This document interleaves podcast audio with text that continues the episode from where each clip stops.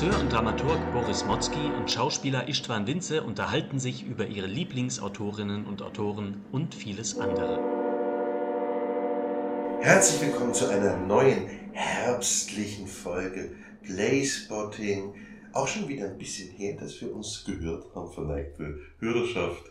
Im Sommer war es zuletzt, jetzt sind wir bereits schon wieder ein paar Monate weiter vorangeschritten im Herbst des Lebens und beschäftigen uns deshalb, liebe ich, wunderbar, dass du Zeit gefunden hast, mit Theresia Walser. Theresia Walser, eine zeitgenössische Dramatikerin, die sehr, sehr viele Stücke geschrieben hat, die aktiv ist seit Mitte der 90er Jahre. Der Name kommt einem zu Recht bekannt vor. Sie ist eine Tochter von Martin Walser, hat also, kommt also aus einer Schriftstellerfamilie, war als erstes Schauspielerin und hatte dann Mitte der 90er Jahre ihren ersten Erfolg mit dem Stück Das Restpaar. Wir wollen ein paar Stücke rausgreifen und darüber sprechen, was die so besonders äh, machen. Natürlich wie immer nur so ein paar, die wir detaillierter anschauen. Die Liste ist eine lange. Die Liste der letzten Dinge ist auch ein Stück von ihr. Und sie ist noch lange nicht fertig, Gott sei Dank. Sie hat weiter einen, einen wunderbaren Output. Zuletzt ist entstanden Endlose Aussicht ein Monolog, der auch die Corona-Thematik auf eine wunderbar ironische Weise verarbeitet. Davor ist mit Die Empörten ein Stück für die Salzburger Festspiele entstanden, was sehr hochkarätig uraufgeführt wurde, unter anderem mit Caroline Peters und Silke Bodenbender. Also, es gibt viel zu erzählen über Theresia Walser. Vielleicht auch mal so rum angefangen, Ishtan, was waren bei dir Berührungspunkte mit dem Werk von Theresia? Ähm, also ich kannte sie nur, ich kannte ihren Namen nur von Szenen, ursprünglich, äh, die ich auf der Schauspielschule gesehen habe und äh, hatte das eben noch in Erinnerung als sehr intelligente, sehr vielschichtige, äh, aber auch immer lustige Texte. So und habe dann hier in Mainz gesehen, ich bin wie ihr, ich liebe Äpfel. Und das äh, fand ich einen fantastischen Text. Also so lustig, unheimlich vielschichtig, trotzdem gut konsumierbar, finde ich.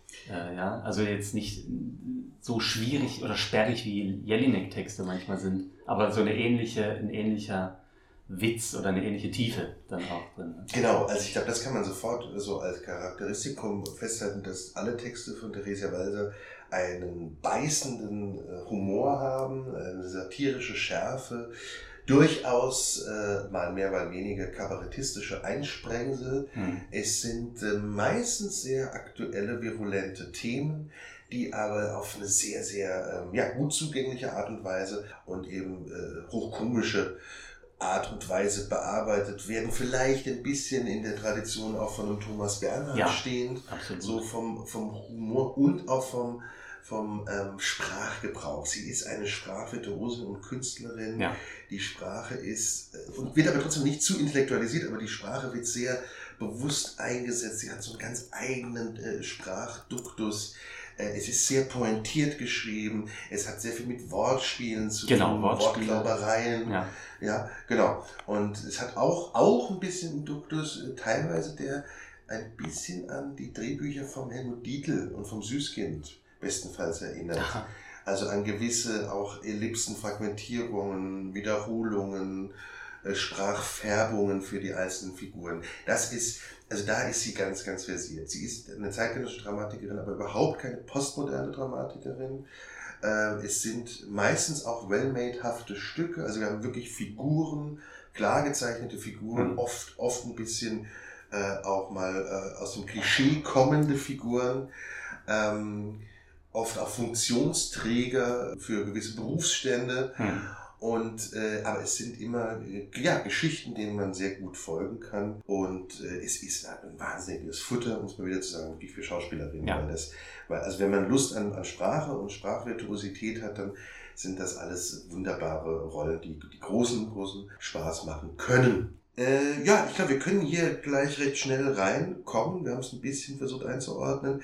Das Restpaar war das erste Stück, mit dem sie für Aufsehen sorgte, Mitte der 90er Uhr aufgeführt am Theater Rampe Stuttgart, ja seit jeher eine Bühne für innovative Formate und Entdeckungen von jungen Talenten. Und das Restpaar ist ein Metatext mal wieder über den Theaterbetrieb. Das Restpaar, das Titelgebende, sind zwei Schauspielabsolventinnen, die eben eine, ja, ihre Ochsentour durch die deutschsprachigen äh, äh Staats- und äh, Stadttheater machen, überall abgewiesen äh, werden und natürlich gibt es genauso ähm, äh, Rollen und Funktionen wie Intendant und äh, Beleuchter und äh, Pförtner etc., die da auch eine Rolle oder ihre Rollen spielen.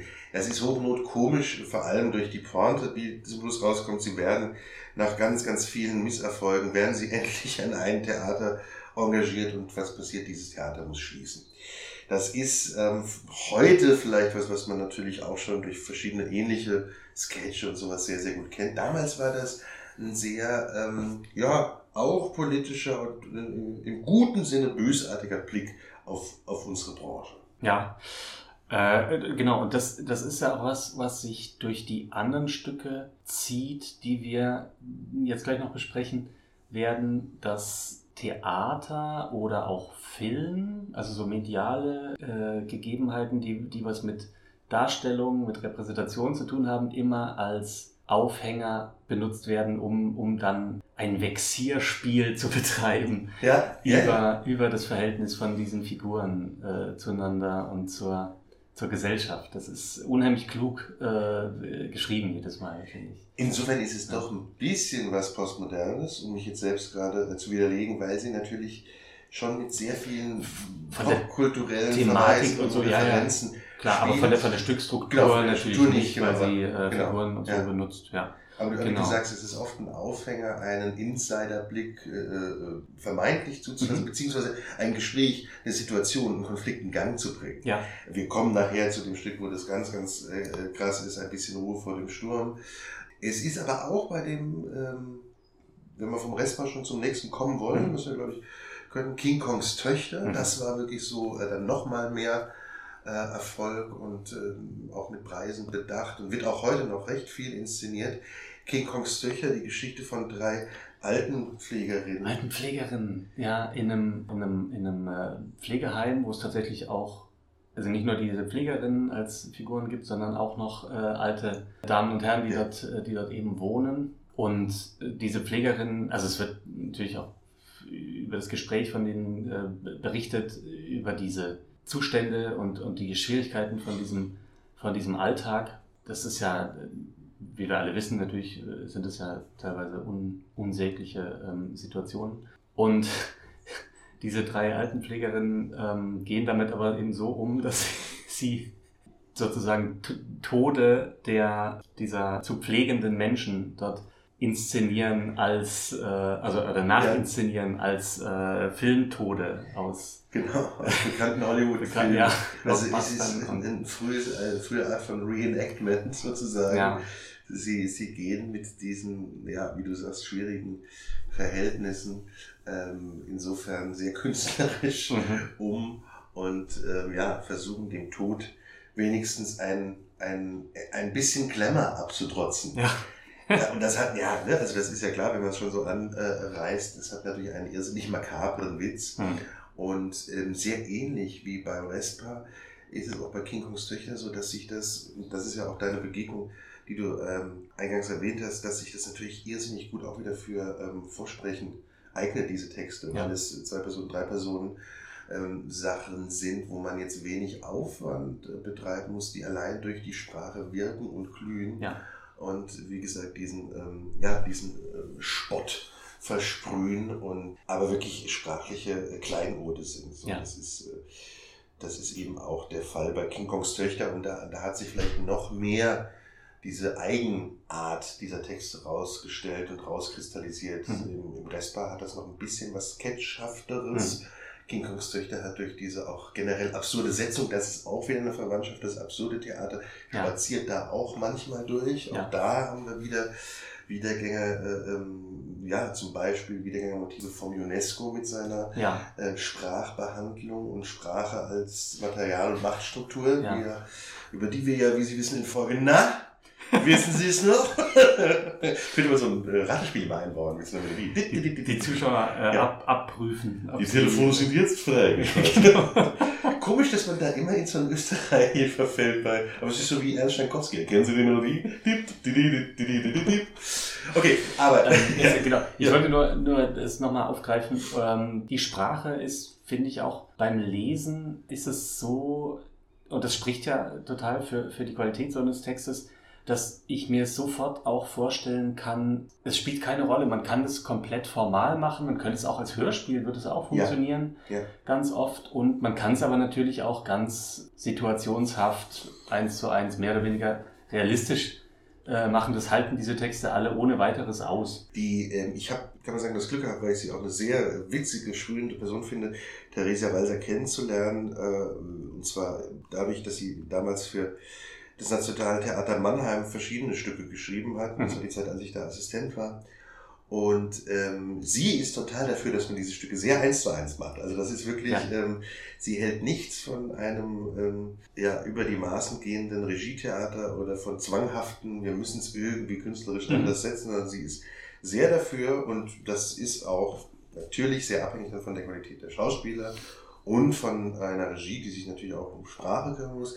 Aber es, es kann ganz toll sein, diese Stücke sehr schlicht ja, in Ja. der 1 zu 1 Situation aufgeführt zu sehen. Ja. Das, das muss man absolut sagen. Und Hörspiel bietet sich natürlich bestens an, auch wie beim Thomas Bernhard. Ja. wieder, ja. Ähm, viele Sachen sind als Hörspiel auch verarbeitet worden von Theresia. Mhm. Und ähm, ja, es ist schon die Sprache und die, die oft hochnotkomische Situation, die das, die das Ganze wirklich so ausmachen. Ja. Ja. Wir können auch von den Töchtern King Kongs wieder weiter springen. Jetzt müssen wir mal schauen, wo wir hinspringen in Ja. dieser Liste doch einiger Stücke. Ja. Bin wie ihr, ich liebe Äpfel schon? Oder? Davor, davor wäre eigentlich das Stück, über das wir, glaube ich, auf jeden Fall auch reden wollen, ein bisschen Ruhe vor dem Sturm. Und ähm, das war eben auch meine. Ich glaube, ich glaube, also hier ist die Reihenfolge. 2006 ist Ruhe vor dem Sturm. Und Äpfel kommt Ach auf jeden Fall Ah, später. okay. Alles ja, klar. ja, also, ähm, was ja auch wurscht ist. Äh, nur es ist vielleicht ganz gut, um da nochmal diesen, diesen Andockpunkt zu finden, äh, worüber ich ja jetzt schon kurz gesprochen hatte. 2006 begann damals die, die ähm, Schauspieldirektion von äh, Burkhard Kosminski und äh, ein bisschen Ruhe vor dem Sturm war ein Auftragswerk für die Eröffnung. Ja. Also wirklich für die Eröffnung, es war ein Premierenwochenende und ja, eine lange, ähm, einen langen Premierenabend mit äh, tatsächlich einer Premiere, Mhm. das war Ruhe vor dem Sturm, als Eröffnung generell, ein Mhm. damals noch kleineres Stück, was so eine Stunde ging, eine knappe Stunde. Danach gab es drei äh, Premieren parallel und dann gab es nochmal zum Schluss eine Premiere, die man sich anschauen konnte. Also ein ganz schöner Aufschlag und ein bisschen Ruhe vor dem Sturm war dann die Erfolgsstory. Das lief in dieser, also eigentlich diese ganze Mannheimer Ära, ähm, also über zwölf Jahre ähm, und über 100 Aufführungen. Und es äh, hatte eben so einen Erfolg, dass der Rees ja das nochmal ein Jahr später etwas weiter schrieb. Also die Version, die man heute Mhm. kennt, Ah, lesen okay. kann, Ja, das, eine- ich, das genau, war das, das genau. was ich da in der Liste Genau. gesehen habe. ist dann einen Tick später äh, sozusagen fertig geworden. Ja. Aber 2006 ist, äh, und da war schon, das war schon drei Viertel des Ja. Stückes, äh, ist es rausgekommen. Ich finde es, ich hatte es jetzt natürlich in der Vorbereitung nochmal gelesen, ich finde es rasend komisch und gleichzeitig aber so unglaublich intelligent geschrieben, weil es auf so vielen Ebenen gleichzeitig funktioniert. Ne? Es ist äh, eine tolle Situation.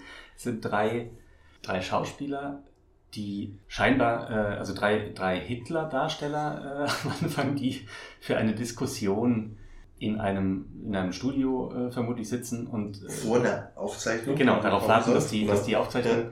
beginnt und äh, eben da, darüber äh, sprechen, äh, erstmal inwieweit man äh, Hitler darstellen kann, wie man das machen kann und so. Es kommt dann raus, dass der eine eigentlich Hitler gar nicht gespielt hat, sondern Goebbels. Nur Goebbels. Nur Goebbels. ja nur Goebbels gespielt. Genau.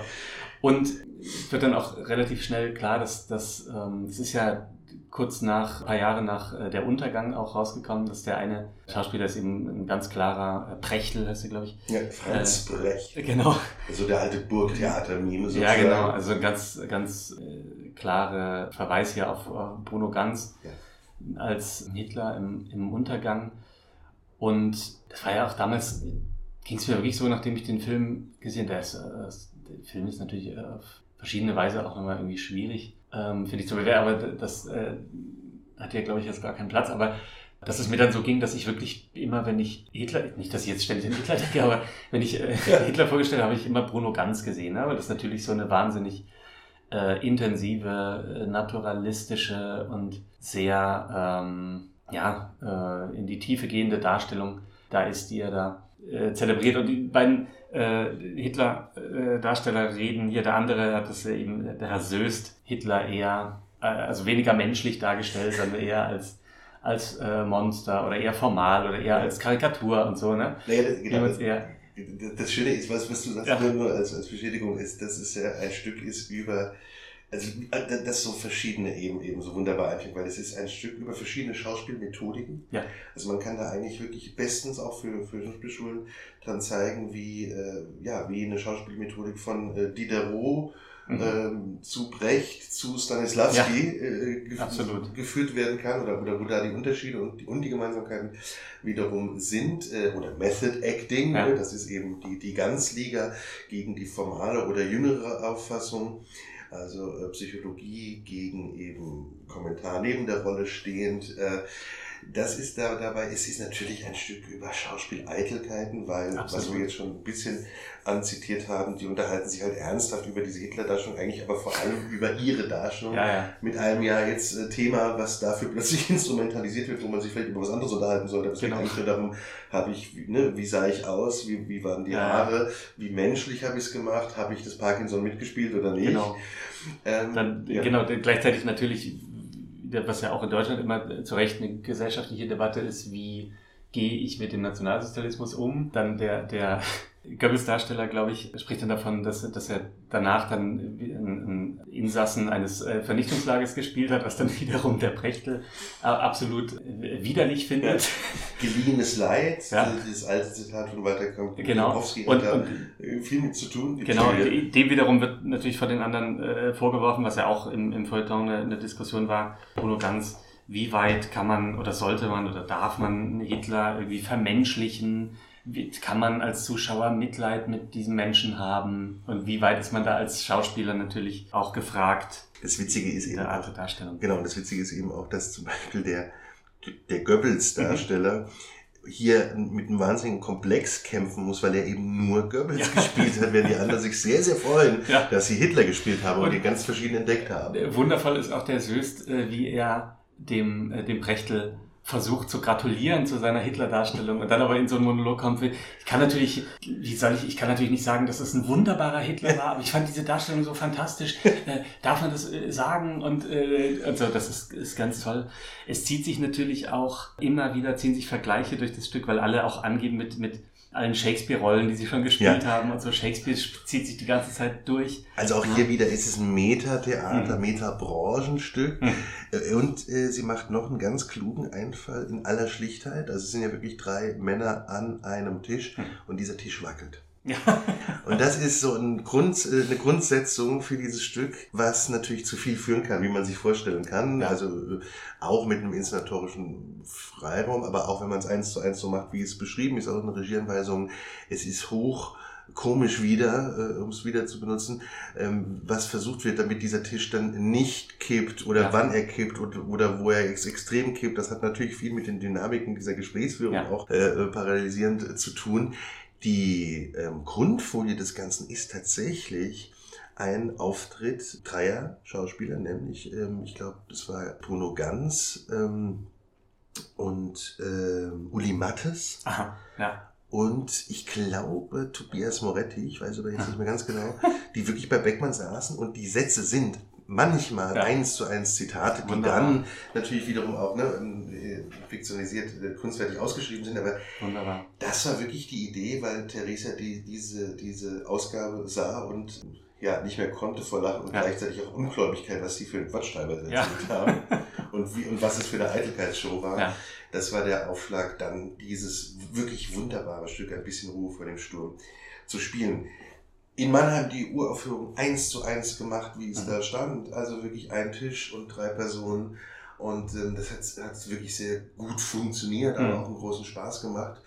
Wie gesagt, wurde sehr, sehr lange gespielt. Es gab durchaus auch Inszenierungen, wie zum Beispiel von Markus Lopez, in ähm, Düsseldorf, die das alles etwas formaler Mhm. gesetzt haben. Ne, alle, alle Spieler waren in äh, äh, ja, Hitler-Klamottage sozusagen auf einer Drehscheibe, glaube ich. Also ich will es jetzt nicht ganz, ganz falsch erzählen. Hatte auch was, so wohl, aber ähm, wie gesagt, es, es geht ja auch wirklich im 1 zu 1 sehr gut, wenn man das richtige Personal hat Hm. dafür. Ein bisschen Ruhe vor dem Sturm. Ähm, wi- wirklich, man kann das, ähm, kann das auch immer wieder mal andenken, wieder zu machen. Ähm, Ganz, ganz toll. Es hat auch, Ja. du musst ja zwischendurch immer an Loriot natürlich Ja, denken, hat's dieser auch, stimmt, absurden ja. äh, Komik. Und dann natürlich, hast du ja vorhin auch schon gesagt, wirklich äh, der Prechtel, das sind dann teilweise so äh, Thomas Bernhard-hafte Monologe, die auch hat so Furor-Monologe, Ja. wie zum Beispiel im Theatermacher. ganz Wir ist, sollten auch mal eine Thomas Bernhard-Folge, ich sage jetzt in der Öffentlichkeit. Wollte ich, habe ich wir gestern machen. auch dran Ja. gedacht. Müssen, Ja. wir, müssen wir wirklich mal machen. Und der, der Söst äh, zitiert ja da auch sozusagen indirekt Stimmenimitator von, von Ja, äh. Thomas Bernhard, ne? dass Ja. der äh, Prechtel eben ein Schauspieler ist, der sich sehr unwohl fühlt, wenn er keine Rollen spielen kann, weil er nie so richtig weiß, wer er eigentlich selber ist.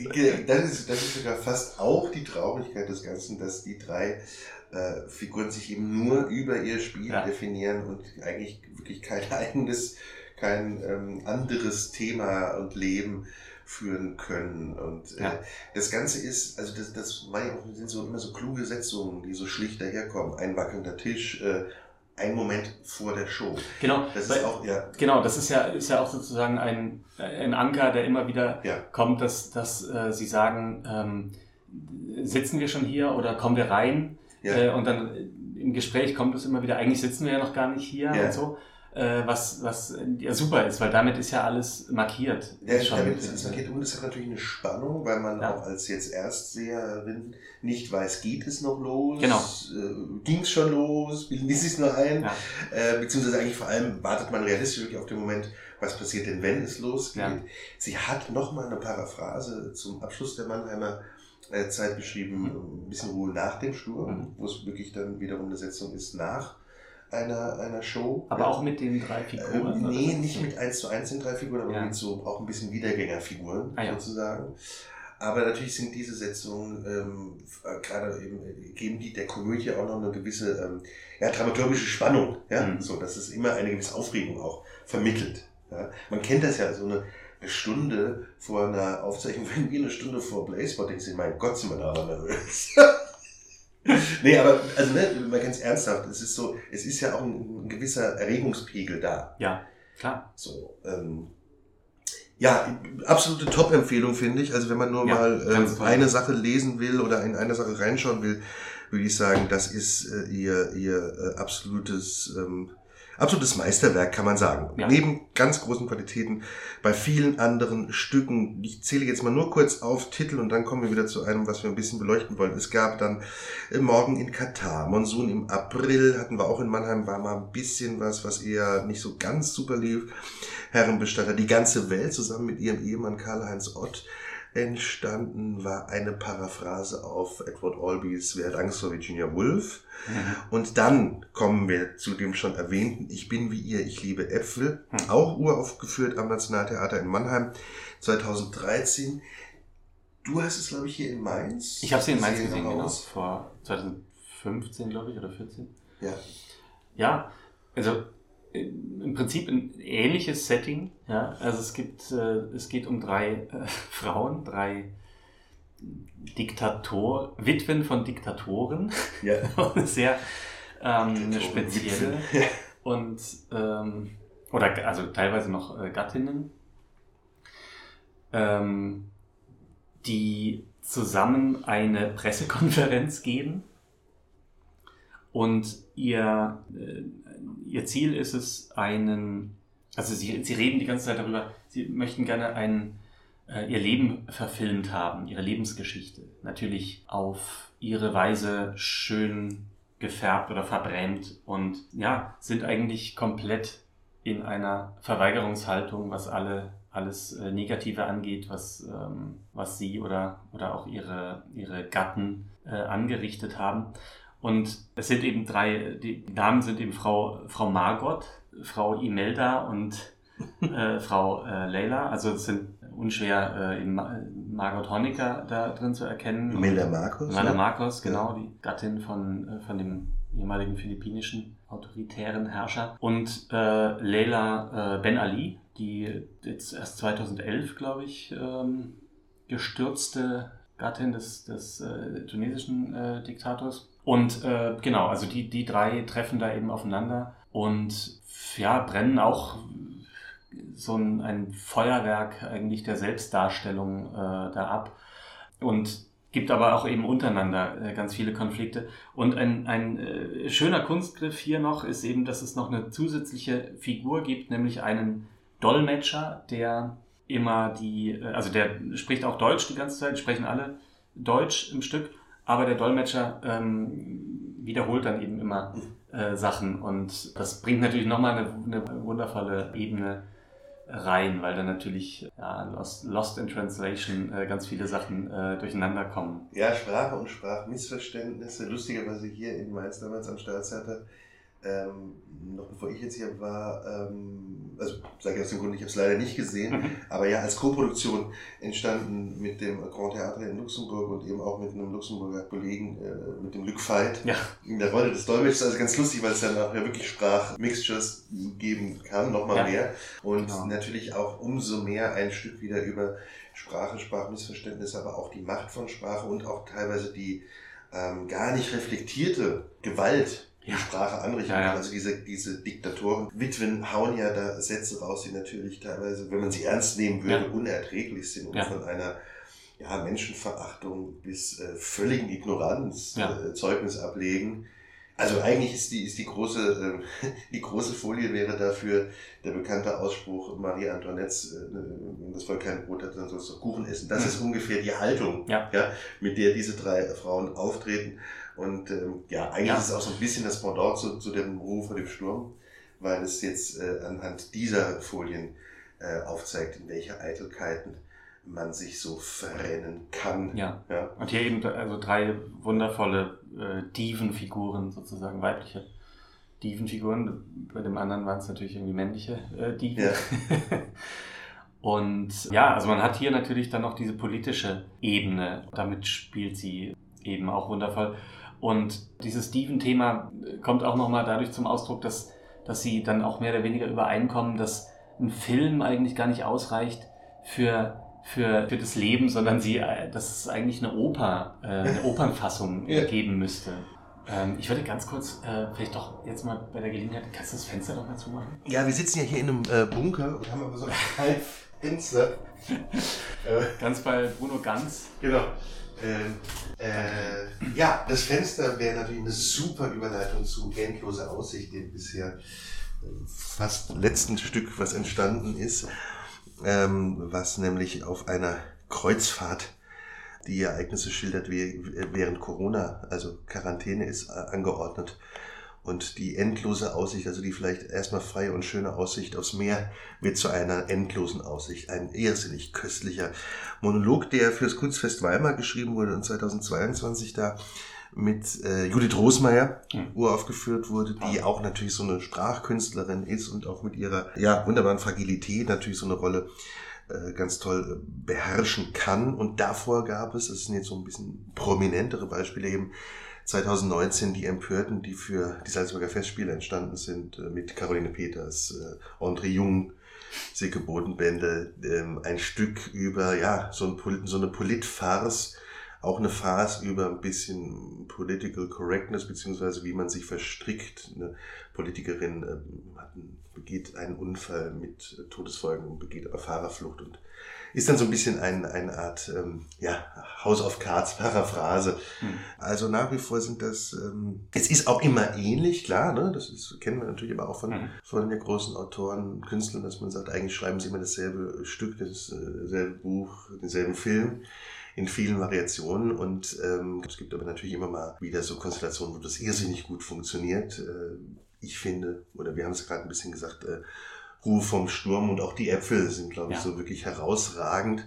Aus dem, aus dem eben noch lange, bestimmt noch lange nicht fertigen Oeuvre von Theresia Walser. Und sie hat natürlich, glaube ich, gar nicht gesagt, sie hat auch ganz viele Preise schon abgeräumt ja, für ihre tollen Stücke. Ja, sie ist sehr prämiert. Sie ist auch noch eine der Autorinnen, was es gar nicht mehr so oft gibt, äh, ähm, die wirklich äh, einige Stücke publiziert hat. Also wo Verlage noch Mhm. wirklich Stücke publiziert haben. Das ist ja leider im deutschsprachigen Theaterverlagssystem so ein bisschen eingeschlafen, weil Mhm. es da nicht so die, den Markt gibt, das wirklich äh, zu drucken und also dass es Käufer findet. Ja. Das ist ja in Frankreich oder in England sehr anders. Aber von Theresa Weiser gibt es das äh, zum Beispiel.